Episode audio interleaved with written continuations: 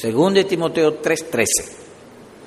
Bien, hace un tiempo empezamos a estudiar algunos textos, versículos en segunda de Timoteo 3. Y hoy continuaremos con el verso 13. Permítame ver rápidamente el contexto de del sermón de hoy que es sobre el versículo 13 Voy a leer el 13 y luego hablar del contexto.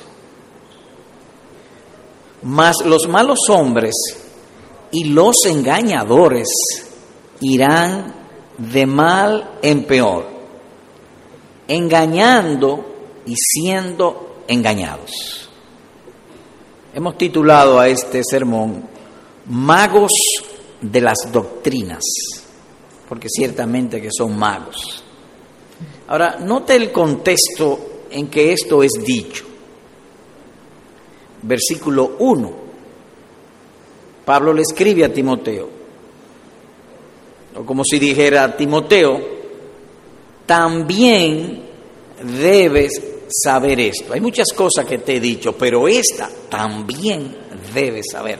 No te puedes quedar sin saberlo. Esto es importante, sería la expresión que en los postreros días vendrán tiempos peligrosos.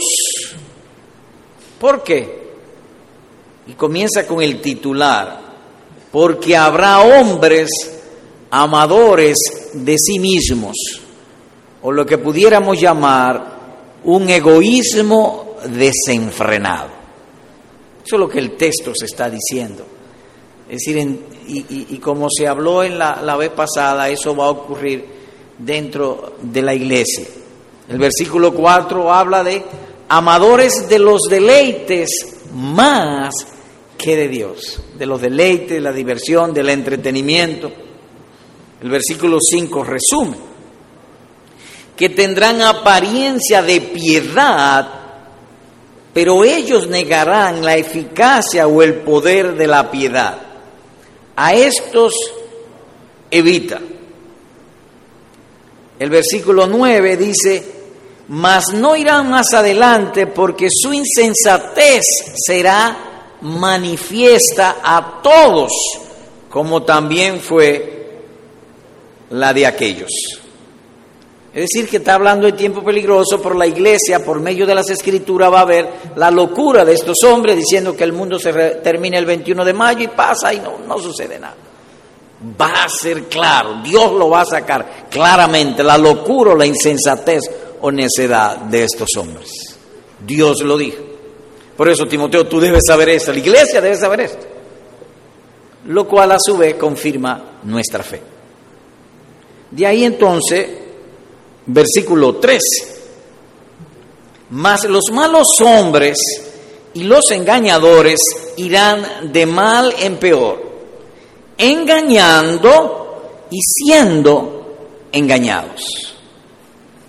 Nótese que en el versículo 13 empieza con una partícula gramatical de contraste, pero o más, más los malos hombres, o que esto es adverso a lo dicho anteriormente. A todo el contexto no creemos que básicamente el versículo 12. Nótense a leer el verso 12. Y también todos los que quieren vivir piadosamente en Cristo Jesús padecerán persecución. Eh, los cristianos van a sufrir, Timoteo, van a sufrir. Entonces el 13 parece ser que Pablo está como se imaginó una pregunta que surgiría en la mente de su discípulo Timoteo. Más o menos de esta manera. Pablo, tú me has dicho que los que vamos a sufrir persecución y los, los fieles cristianos van a tener aflicciones y vamos a sufrir, pero tú no me has dicho la, cómo identificar a esos hombres. Y entonces entendemos que el versículo 13 responde una pregunta imaginaria que pudo haberse levantado en la mente de Timoteo. Y ahí entra entonces el versículo 13, nótense, más o pero, contrario a eso, estos hombres perseguidores van a ser de esta manera, los perseguidores del Evangelio, malos hombres y los engañadores irán de mal en peor, engañando y siendo engañados. En otras palabras, Timoteo, esas personas van a ser guiadas por el príncipe de las tinieblas, el diablo o Satanás, quien tan pronto como vio salir la promesa de salvación en el Evangelio, ha orquestado a través de los años lo contrario. Cómo confundir, cómo engañar, cómo falsificar el mensaje del Evangelio y en lugar de salvarse la gente se pierda. Así que pudiéramos decir que es ciertísimo que el mensaje del Evangelio ha de prosperar sobre toda la tierra, pero al mismo tiempo las obras de las tinieblas van a tratar o han tratado y seguirán tratando de hacer un trabajo en contra. Eso es más o menos lo que vemos aquí. Y pudiera uno decir que a medida que se acerca el final, la oposición contra el Evangelio no va a ser tanto física, sino más bien falsificación de la verdad, a medida que venga el final. El diablo se va a dar cuenta que haciendo falsificaciones no necesitará persecuciones y va a meter muchos errores. O que para los postreros días abundaría más la falsedad en contra de la verdad que las persecuciones. Y los estamos viendo, sobre todo en el mundo occidental, somos testigos de esta verdad. Y cuando empezamos, que dijimos la fecha, uno vio eso en vivo. Lo hemos visto en vivo, engañando y siendo engañados. ¿Cómo vamos a predicar sobre este texto. Primero, explicando el versículo. Y segundo, algunas lecciones respecto a este estudio. Así que empecemos explicando el versículo número 13 de segunda a Timoteo capítulo 3. Voy a leer pues nuevamente el versículo. Mas los malos hombres y los engañadores irán de mal en peor, engañando y siendo engañados.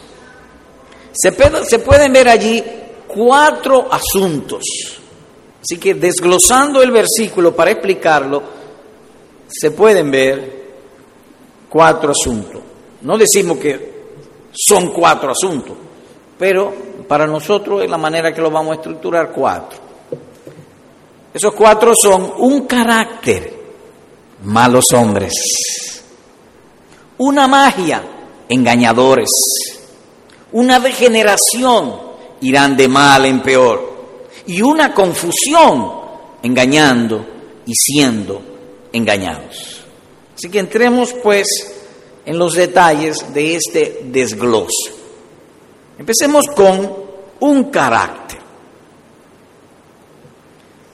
Y lo vamos a tratar de explicar con una diferenciación. Hay una diferencia entre el carácter de un creyente y un incrédulo.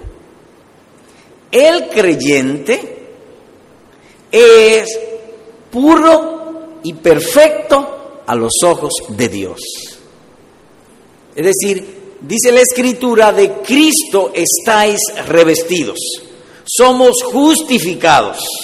La obediencia perfecta del Señor Jesucristo, mediante la fe, nos es imputada. De manera cuando Dios nos ve, nos ve perfecto, puros, justificados. Con el incrédulo, y en este caso no es así, dice malos hombres. No es el púlpito que lo está diciendo. El apóstol Pablo, inspirado por el Espíritu Santo, hablando de parte de Dios y delante de Dios, Dios dice, esos son malos hombres. Aunque los, los hombres semejantes pudieran verlo de otra manera. Así que ciertos hombres falsos que se hacen pasar como ministros del Evangelio, Dios dice son malos. Eso es lo que dice aquí. De manera que es un juicio terrible, porque hay veces que alguien calumnia contra ti o calumnia contra mí, viene a nuestros oídos y nos duele. Pero Dios ha dicho, malos hombres. El juicio es sencillamente terrible. Falsificadores de la verdad. Hombres que se presentan como religiosos, pero sus corazones son dominados por algún vicio o por algún pecado. Son esclavos en ese sentido. Esos malos hombres le molesta el Evangelio. Ellos oyen el Evangelio, ellos reciben el Evangelio y como ellos tienen un sentido de originalidad, hay que cambiar el Evangelio.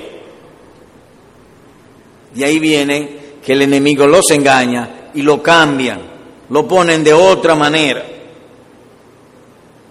Los que quieren vivir piadosamente, le dice Pablo a Timoteo, sufrirán, pero los malos hombres, nótense el contraste que él hace aquí.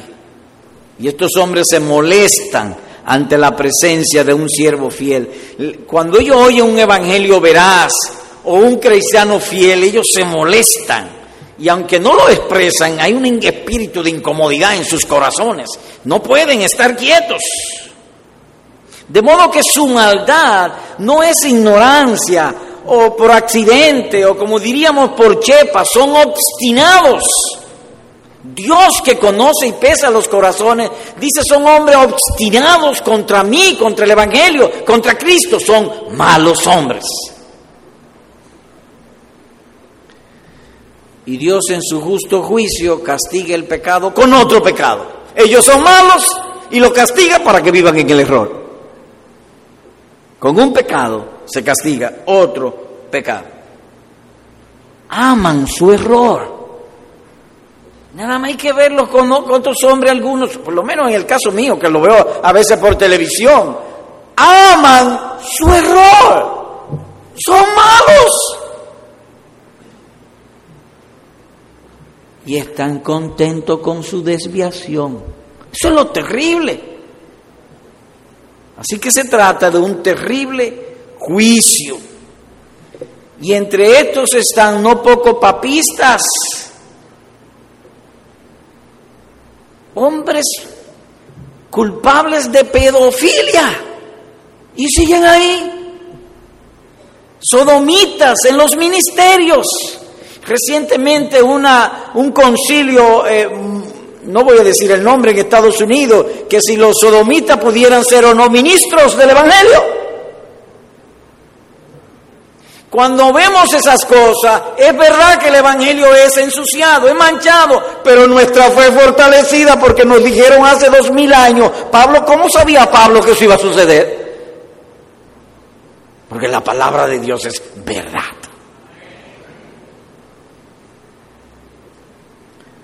En otro lugar el apóstol Pablo dice de estos hombres, hombres perversos y malos. Pablo, ¿y por qué tú le llamas perversos y malos? Y él mismo responde, porque no es de todos la fe. Segunda a los tesalonicenses capítulo 3, versículo número 2. Pero aparte del carácter, aquí habla de magos de la religión, le hemos titulado pues dice engañadores. Malos y engañadores. Por eso es que el mismo texto dice irán de mal en peor. Eran malos y ellos extremaron, agravaron su maldad. Engañadores. Esta palabra en el original, o puede ser también traducida como engañadores, como impostor, charlatán, engañador, mago. El ministro Hall en el siglo XVII lo tradujo de esta manera comentándolo. Cito sus palabras. Esto engañador es un encantador Y argumenta el, el ministro Hall que más propiamente significa un mago, uno que por trucos o artes ilusorias engaña con falsos colores, tal como hicieron los magos ante Faraón de Egipto. No es realidad, sino mera ilusión de tinieblas, termina la cita. De manera que cuando vemos uno de estos engañadores con iglesia de miles de personas, no son ellos, es el diablo detrás de ellos. El diablo con toda su fuerza lo engaña a ellos y le da el poder de presentar el Evangelio como magia y la gente cae bajo su encanto. Terribles, engañadores. Así que habrá hombres malos y seductores que bajo el poder del diablo lograrán ser líderes religiosos. Y como hemos dicho, y como parte de un juicio de Dios, irán de mal en peor. Tendrán el poder de vender la basura como si fuera oro y miles de gente se la va a comprar. Como dice el apóstol en otro lugar, medran falsificando la palabra de Dios según a los Corintios capítulo 2, verso número 17. Hay un pasaje en las escrituras que ilustra esto de mago de la religión. Les invito por favor a ir al libro de los Hechos capítulo 8. Hechos 8. Hechos 8, versos 9 al 11. Leo. Pero había un hombre llamado Simón que antes ejercía la magia en aquella ciudad y había engañado a la gente de Samaria. Y la expresión da como que había mucha gente detrás de él. Él era un líder de mucha gente, porque dice la gente de Samaria, es como yo dijera, la gente de Santiago. Es una manera hiperbólica decir una gran parte de Santiago, o una gran parte de Samaria. Haciéndose pasar por algún grande. Hay gente que Dios hace grande, pero estos se hacen pasar. A este oían atentamente todos desde el más pequeño hasta el más grande, diciendo, este es el gran poder de Dios. Y le estaban atentos, porque con sus artes mágicas les había engañado mucho tiempo. La sociedad, no Dios, no las escrituras como muchos de estos engañadores, no Dios por su palabra lo ha hecho grande, ellos se hacen grande. Y a veces cuando hablan de su ministerio, ustedes verán que será como esto. Es que tenemos mucha gente, viene mucha gente. Mire como dice el verso 10. A este oían atentamente todos todos lo oían atentamente. Era un mago, era un falsificador. Desde el más pequeño, es decir, desde los niños, hasta el más grande, y todos decían, este es el gran poder de Dios. Recientemente, uno de esos falsos, parece que alguien le cuestionó de que lo que estaba enseñando era falso acerca del Evangelio de la prosperidad como que Dios, Cristo vino para, para hacer la gente rica y tener jipetas y mucho dinero. Cuando él se está defendiendo de la acusación, él no usó las escrituras. Oigan lo que dijo. ¿Y qué es lo que más necesita la gente? Salud y dinero, pues es lo que nosotros le damos, eso es de parte de Dios. Pero él no dijo, Dios ha dicho, es lo que a él le parece. Y miles le siguen, son engañadores. Este Simón el mago, cuando vio que el apóstol Pedro tenía el poder del Espíritu Santo, él le pidió a Pedro, Pedro, véndeme ese poder para yo venderlo más para adelante. Mercaderes de la religión, engañadores. Detrás de todo esto está el poder del diablo. Imaginemos un hombre muy educado en una universidad, con buena oratoria, con buen, con buen vocabulario, hablándole a la gente y discursiando se gana mucha gente. Y eso es un simple hombre. Ahora imaginemos el diablo a través o detrás de un hombre. El mismo diablo. Engañadores. Así que no dudamos que millones de almas indoctas o inconstantes sean tan, tan fácilmente seducidas. Yo creo que hoy día somos testigos de esta profecía. Más aún, algunos de estos hombres pudieran tener gran elocuencia. Y hay un caso que lo ilustra. Oiga cómo habló un falso, Balaán. Oiga cómo habló él.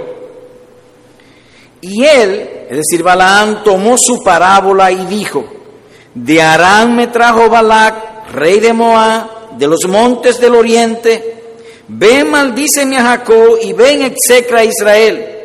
¿Por qué maldeciré yo al que Dios no maldijo? ¿Y por qué de execrar al que Jehová no ha execrado? Porque de la cumbre de las peñas lo veré y desde los collados lo miraré. He aquí un pueblo que habitará confiado y no será contado entre las naciones. Número 23, versículos 7 al 9. Balaán, un falso, en uno de sus sermones habló de esa manera. Era un hombre elocuente, pero era falso. Engañadores guiado, como hemos dicho, por el poder de la tiniebla. Y nos atrevemos a ubicar a los de la cosecha o el Evangelio de la Prosperidad de este tiempo en estos seguidores de Balaán, como está profetizado. Porque dice en otro lugar, se lanzaron por lucro por dinero, buscando prosperidad en el error de Balaán, Judas capítulo 1, versículo número 11. Y cuando usted lee en números 22, 23 y 24, notará que Balaán adulteró el mensaje, trató de adulterar el mensaje del Evangelio y lo adulteró por amor al dinero. Así que hemos visto el carácter, hemos visto también estos engañadores. Pero hay también lo que hemos llamado una degeneración religiosa. Irán de mal en peor. Y el relato es tan hermoso y, normal. Malos hombres engañando, es propio que vayan de mal en peor. Porque ellos son malos, le agregan el engaño, entonces es propio que vayan de mal en peor. Es como si Satanás lo hubiese montado en un carro y lo tiró cuesta abajo. No hay freno de mal en peor. Cada día que pase se hundirá más y más en el error o falsa doctrina. ¿Qué guía a estos hombres? La codicia. La codicia es un pecado agresivo, presionante, fuerte. Hay ocasiones en que los creyentes por una providencia o por cualquier cosa son expuestos a ver, qué sé yo, algo prohibido, para ponerlo en un lenguaje decente. Y el corazón como que se enciende. La codicia es agresiva. Es, es inundante. Estos hombres son guiados por la codicia. Ahora bien, cuando decimos codicia, la codicia por lo general tiene una de estos tres. La codicia guiada por una de estos tres. O por dinero, o por placeres, o por protagonismo o fama. En el caso de Malaán, dinero. En otros casos, por ejemplo el de Harold Camping, protagonismo, dinero, perdón, fama, ser famoso, porque hay poca cosa que le guste más a un hombre que dirigir a otros. Uno se pregunta si el presidente de la República lo que gana es 90 mil pesos al mes, ¿por qué es que tanto quiere la presidencia? No es necesariamente por el dinero, es por el protagonismo, es por la fama, por ser importante. Así también estos, malos hombres, engañadores, irán de mal en peor. Por una codicia, son motivados por codicia. Hay un aceleramiento en ellos. Hay un texto que entiendo nos permitiría presentar un paralelo. Por favor, vayamos a segunda de Pedro 2, verso 16. Segunda de Pedro 2, leo 15, versos 15 y 16. Leo. Han dejado el camino recto y se han extraviado siguiendo el camino de Balaán, hijo de Beor, el cual amó el premio de la maldad, de la falsificación y fue reprendido por su iniquidad, pues una, una muda bestia de carga, hablando con voz de hombre, refrenó la locura del profeta. Hemos dicho que estos hombres, y, claramente en Balaam fue la codicia, y que la codicia es un pecado agresivo, ardiente, presionante, que ellos son dirigidos por la codicia. Y que cuando esto cae en el corazón de un hombre, en un líder religioso, caen en un desenfreno o que no hay quien los detenga. El caso de Balaam. Balaam le pide a Balaam, mira, yo quiero que tú vengas y tú te, me maldigas a Israel. Dios le sale al frente y le dice a Balaam que no maldiga a Israel. Sin embargo, él siguió. Luego le, envía los reproches de la conciencia. Es decir, Balaán no se sentía tranquilo y argumenta con Balaam, pero yo no puedo, mira que yo no, eso yo no lo puedo hacer, yo no, yo no puedo mentir, yo no le puedo, yo no puedo maldecir al pueblo de Dios. Es decir, los reproches de la conciencia. Primero Dios le habla, segundo los reproches de la conciencia y tercero, para poder detenerlo, una burra Dios pone una burra a hablarle. Y ni así lo detuvo. Nótese usted entonces cómo estos hombres, guiados por una codicia, ya sea por dinero, ya sea por placeres sexuales o de cualquier tipo, diversiones, ya sea por protagonismo o fama, cuando esto lo domina, irán de mal en peor. Apliquémoslos al al caso específico del 22 de mayo. Este hombre, Harold Campings, varias veces ha dado fecha. Y Dios en su misericordia hace que la fecha se frustre. Le sale al frente. Ahora dice él, bueno, no, no me equivoqué, que Dios ha dado otra oportunidad. El que está equivocado es Dios, no yo. Se pone loco. irán de mal en peor. Este mismo del Evangelio de la Prosperidad, usted lo oye hablar, defendiéndose del Evangelio de la Prosperidad, la conciencia le está acusando, se le sale por el púlpito que no puede evitarlo, y en lugar de buscar la voz de Dios y lo que está haciendo correcto o no, trae argumentos humanos que a él le parecen lógicos, racionales. Entonces se degenera, irán de mal en peor. Y pudiera uno graficar esto de mal en peor. Imaginemos una bola de acero o de vidrio y hay una cuesta, suéltela. Cada minuto que pasa o cada segundo que pasa se acelera más, se hunde más. Así también estos.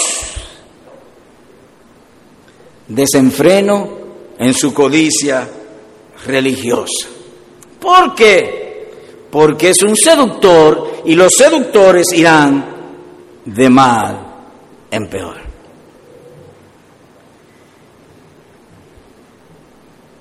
¿Ensucia esto el Evangelio? Sí, pero confirma nuestra fe. ¿Seguro? Porque a quien estamos creyendo es a Dios a través de su palabra. Esta es la palabra de Dios. Y él ha dicho que esos hombres van a aparecer, que serán malos, que irán de mal en peor, que serán como magos, porque no le cabe otro título, Usted los oye predicar, ve los cultos de ellos, de milagrería, de 20 mil cosas. Y dice, pero este hombre está loco. Él no ha leído su Biblia. Sí, la ha leído 10 veces. Pero la codicia no lo deja ver.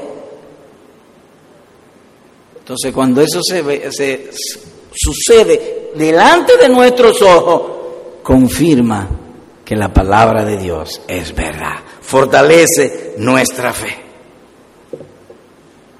Y hay en las escrituras casos de hombres que se van, por así decirlo, complicando. Judas Iscariote, primero sustraía de la bolsa, fue ladrón. Luego traicionó al Señor Jesucristo. Luego la codicia y sus sentimientos se desembocaron de tal manera que cometió suicidio, fue un asesino van de mal en peor. Saúl igual. Saúl al principio parecía un buen hombre. Después salió que era un hipócrita. Después elogió a David con el fin de matarlo. Después consultó a una bruja. Después se suicidó. Van de mal en peor. Y aquí aplica lo que le dijo Dios a su amigo Abraham.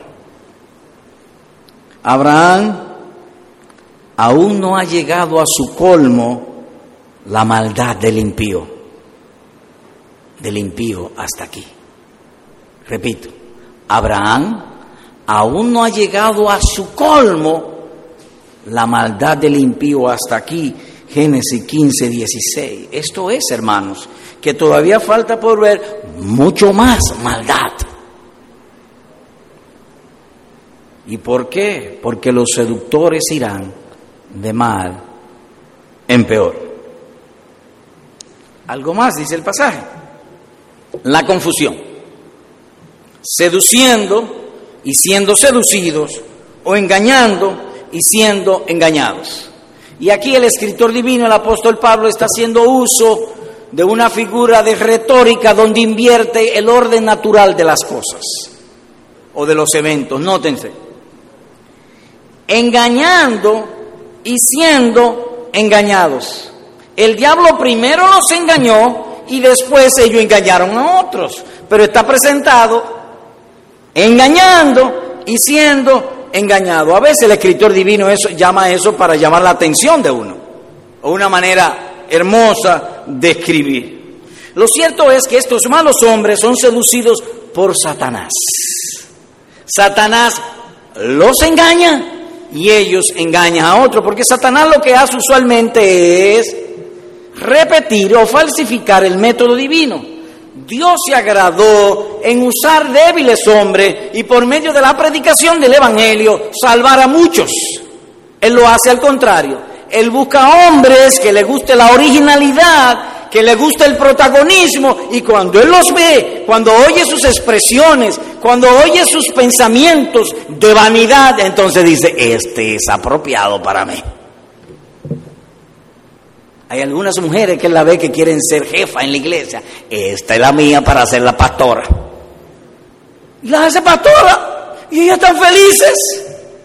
Pero ¿es eso la voluntad de Dios? No engañando y siendo engañadas, son magos de las doctrinas. Falsifican la verdad. Disfrazan su codicia de versículos bíblicos. Eso mismo hizo Satanás cuando tentó a nuestro Salvador. En Mateo capítulo 4, verso 6 le dice, escrito está, la Biblia lo dice de esta manera, tírate del pináculo del templo. Engañando y siendo engañado. Y estos hombres tienen una gran culpa. Nótense. Leemos el texto nuevamente. Volvamos a 2 Timoteo, por favor. Verso 13. Mas los malos hombres, los engañadores, irán de mal en peor, engañando y siendo engañados. El enemigo primero los engañó, Nótense que dice siendo engañado, participio pasado. Pero la acción de ella es un presente continuo, engañando. El diablo un día los engañó, pero ellos siguen engañando. Pudiera decirse, si cabe aquí, que son más culpables que aún que el diablo. El diablo los tomó, los engañó y ellos siguen engañando muchísimo. A veces un solo hombre engaña millones de personas. Enorme culpa tienen estos hombres. Son asiduos en la maldad, engañando. ¿Y por qué si ellos ven las escrituras que dice claramente que lo que están haciendo no es correcto, ellos siguen en eso? ¿Por qué? Por la codicia. La codicia de exaltarse a sí mismo es mucho más poderosa que querer exaltar a Jesucristo. Señor predicador, le tengo una pregunta. ¿Cuál es la pregunta?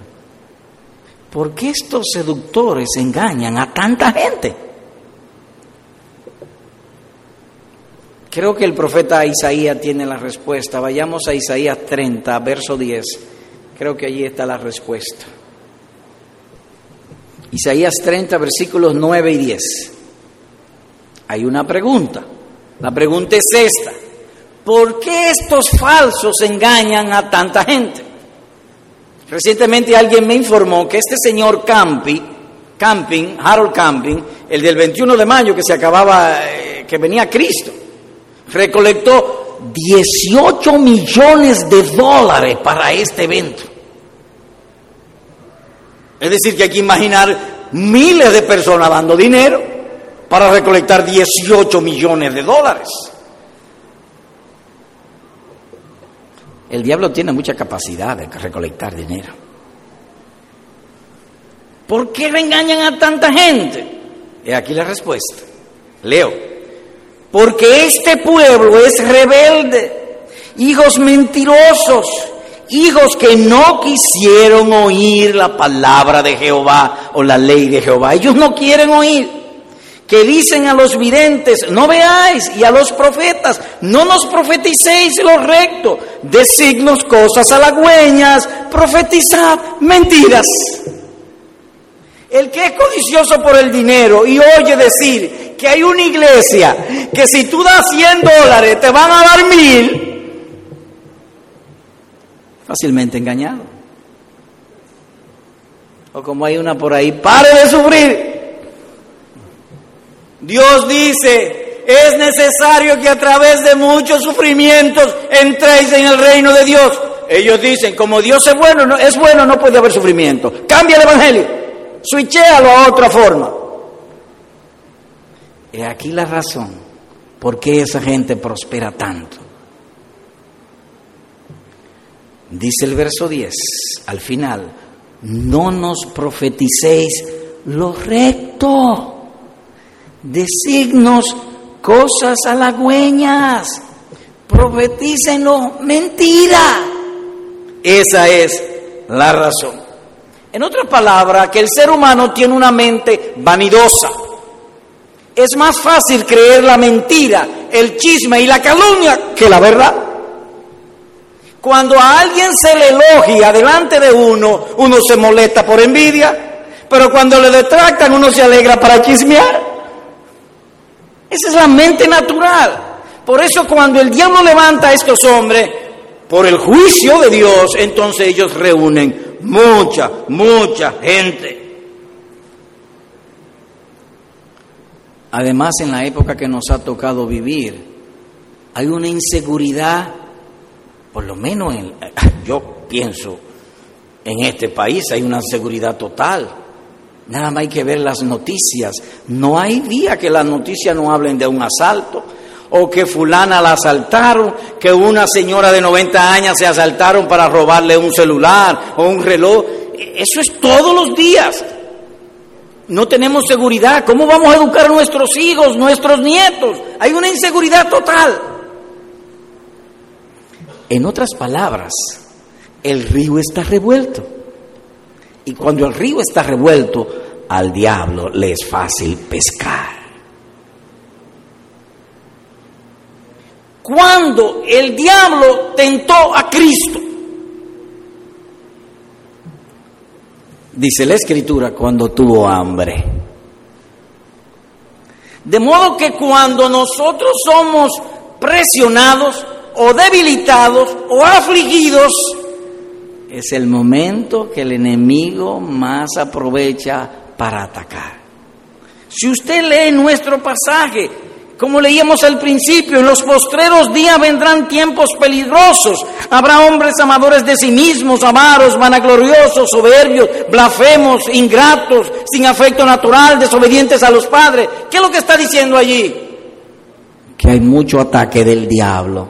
Timoteo debe saber esto. Vendrán muchos ataques del diablo contra la iglesia. Vendrán tiempos de mucha violencia, de mucha inseguridad, de mucha falsedad. Uno se ríe cuando estos políticos prometen tantas cosas. Hubo uno de la nación más grande de la tierra que cuando estaba de campaña dijo, tan pronto suba a la presidencia, cierra Guantánamo. Y van tres años. En otras palabras, que hay mucha confusión, hay muchos ríos revueltos. Y entonces ocasión propicia para el diablo atacar y cada día posiblemente sea peor. A los que no aman la verdad. Es por ello que Pablo allí mismo urge con un celo ardiente a Timoteo y le dice, Timoteo, que prediques la palabra, que instes a tiempo y fuera de tiempo, reprende, redarguya, amonesta, exhorta con toda paciencia y doctrina. Porque vendrá tiempo cuando la humanidad no soportará la sana doctrina. Lo que amará será la superficialidad o comezón de oír. Además de eso, estamos viviendo en una época donde me parece que nunca como ahora la comodidad sea tan fácil. Estamos adictos a la comodidad. Miren un caso. Yo no digo que el progreso sea malo. Antes cuando se inventaron la televisión usted tenía que ir allá, cambiar canal por canal. Ahora no.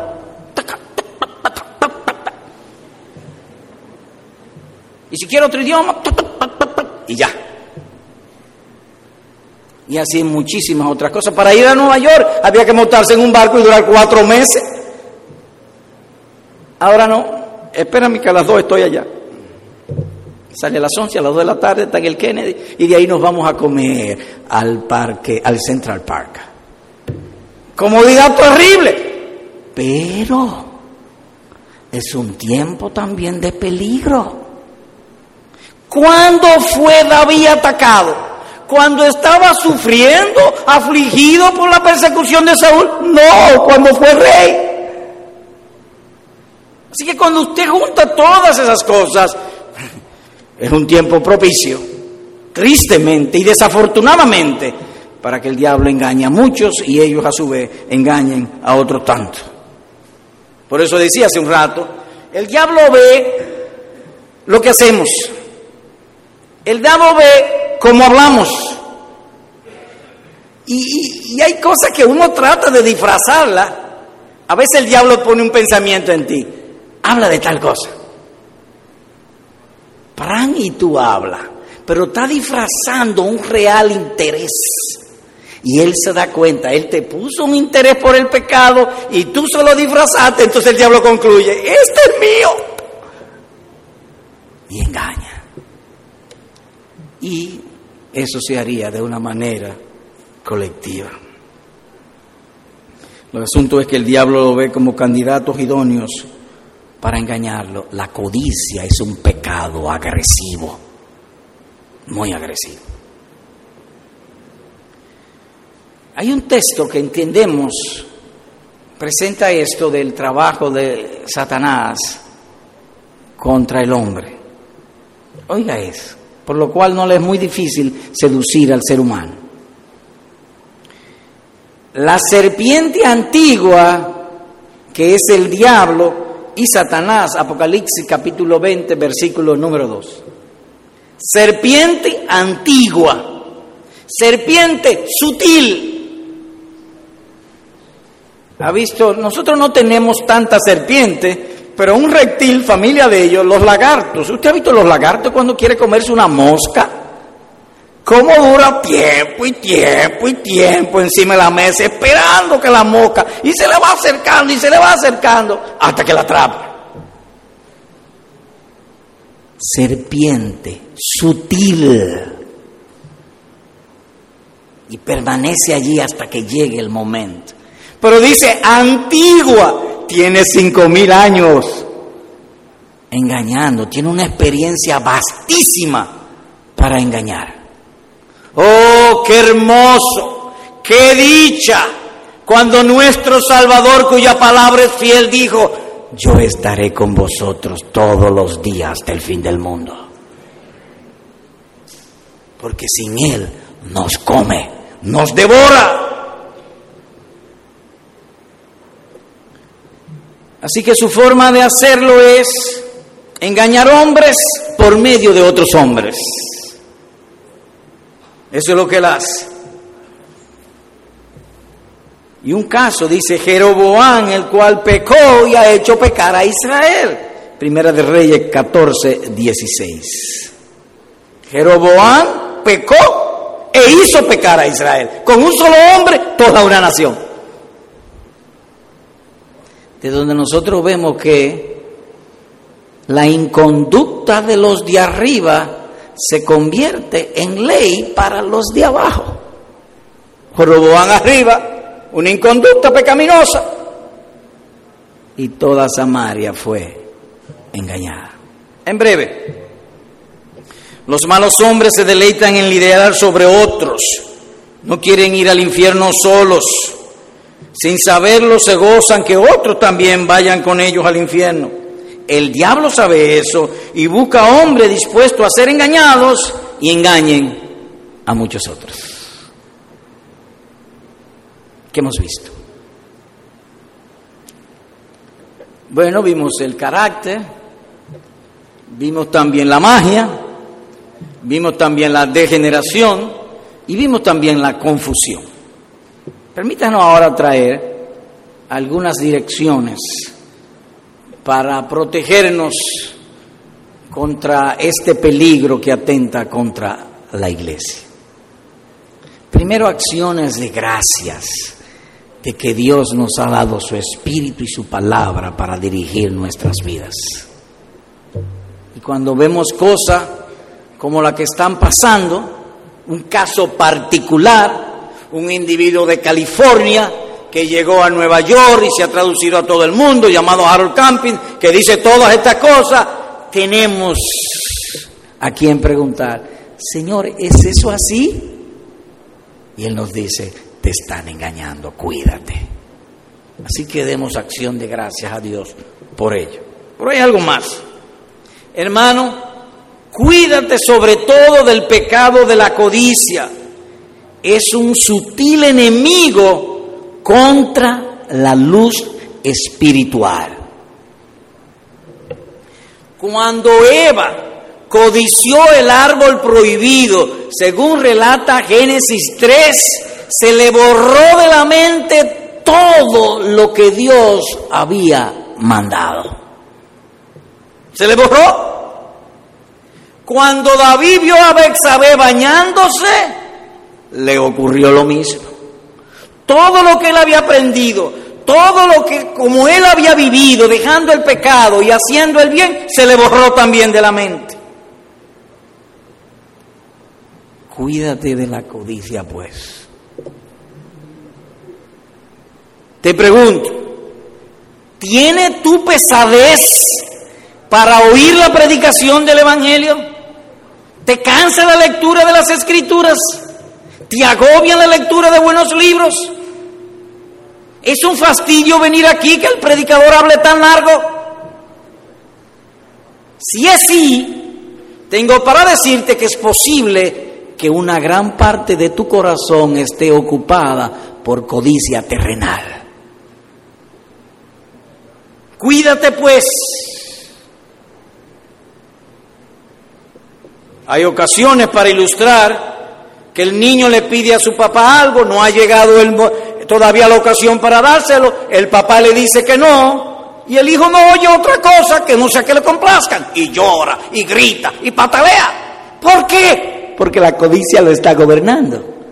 Así también pasa con Dios y las cosas espirituales. Si tu codicia por algo terrenal es muy fuerte, difícilmente te deleitarás en el Señor. Difícilmente. Dice Osea, dejaron a su Dios para fornicar. Es decir, primero tuvieron codicia, dejaron a Dios y entonces se entregaron a la fornicación, o sea, capítulo 4, versículo número 2. Si codicias las cosas del mundo, no podrás oír la palabra de Dios. Le va a encontrar defecto al predicador. Te va a perder en cositas menores. O que le calvo. Mira que tiene los bigotes blancos. Que debiera venir sin corbata y sin saco. Y se pierde en toda esa cosa. Pero la verdadera razón posiblemente sea codicia por algo de este mundo. O dinero, o placer, o protagonismo. Yo soy yo. Así que cuídate. ¿Y cómo me cuido? Orando. Señor, ayúdame, sé tú mi deleite sé tú mi esperanza. Y ya, no, sigue hasta que Él te lo conceda.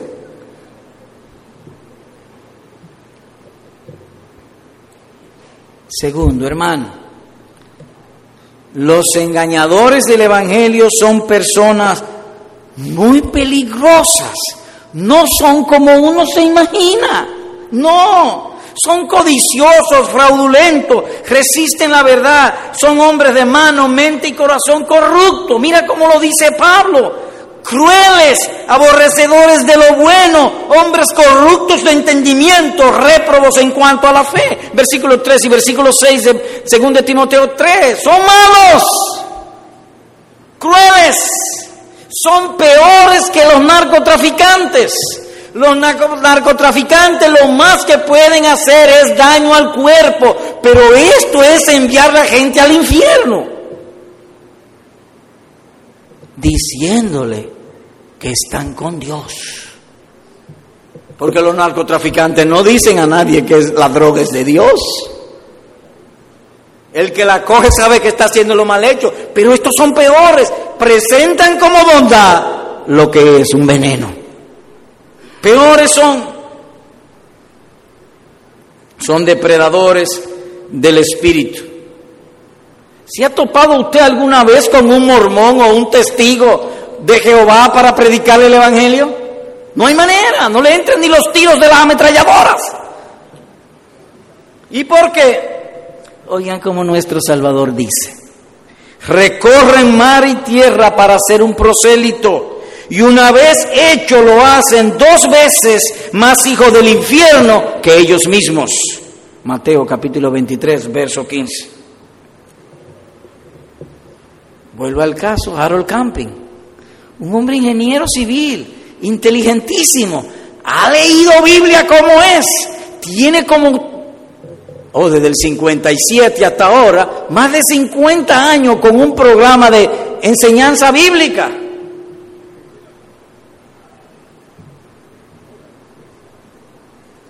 Dios le sale al frente y le dice, te he equivocado. Y él sigue. Son malos, peligrosos. Tercero, hermano, la vía del progreso espiritual es la humildad.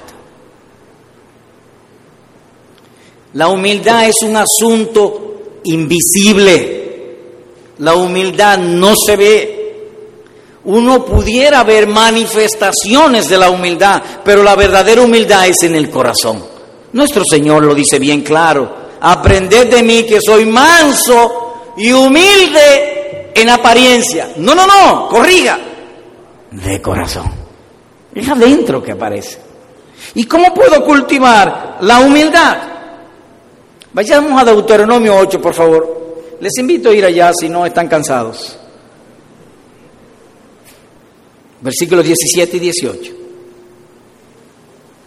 Leo, y digas en tu corazón, mi poder y la fuerza de mi mano me han traído esta riqueza.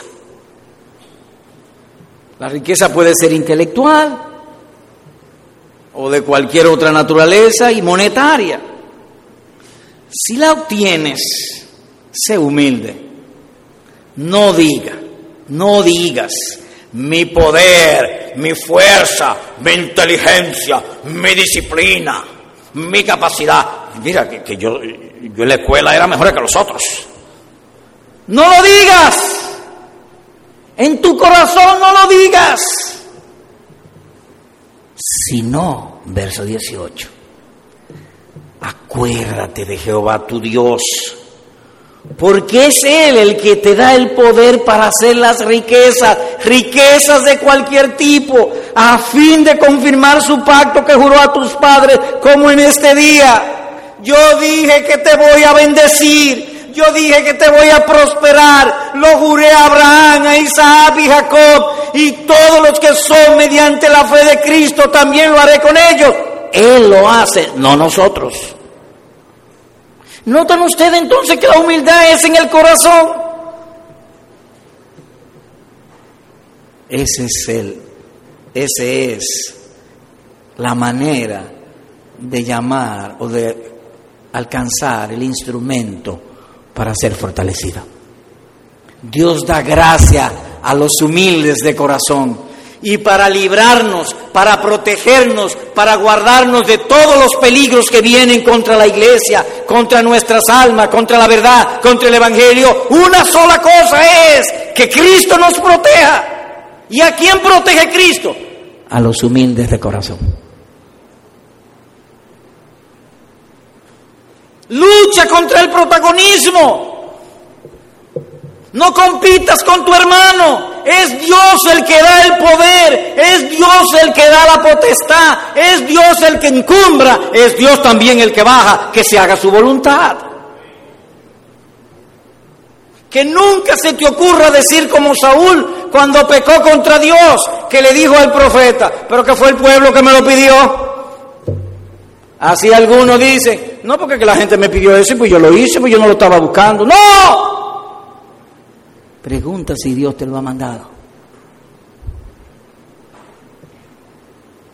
Si robas la gloria a Dios es posible que obtengas riqueza y grandeza, pero no más. Pero si glorifica a Dios tendrás riqueza y grandeza delante de Dios.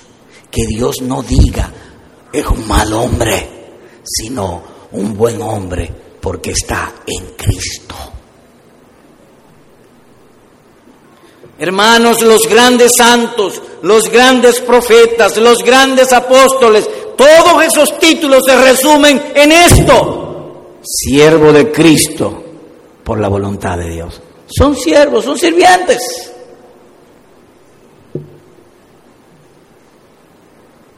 A mí me da trabajo esas conferencias que hacen para liderato. Nunca le ponen conferencia para ser sirviente. Eso es lo que debieran poner. Dios nos ayude. Cuarto y último. Amigo, pecar contra el conocimiento aumentaría tu culpa. Tú has oído, tú viste por las calles el letrero. El 21 de mayo regresa el Señor Jesucristo y nos vamos. Y como decía uno de los pastores aquí, pero él no vendió su casa si se va. Es un engañador. Tú lo viste. Lo ha visto que hace dos mil años Pablo lo dijo en las escrituras, pero también ha dicho que hay una gloria y si no te arrepientes hay un infierno. Tú lo sabes eso. Si no te arrepientes, entonces aumentarías tu culpa. Porque estaría pecando no solamente contra Dios, estarías pecando contra tu conocimiento.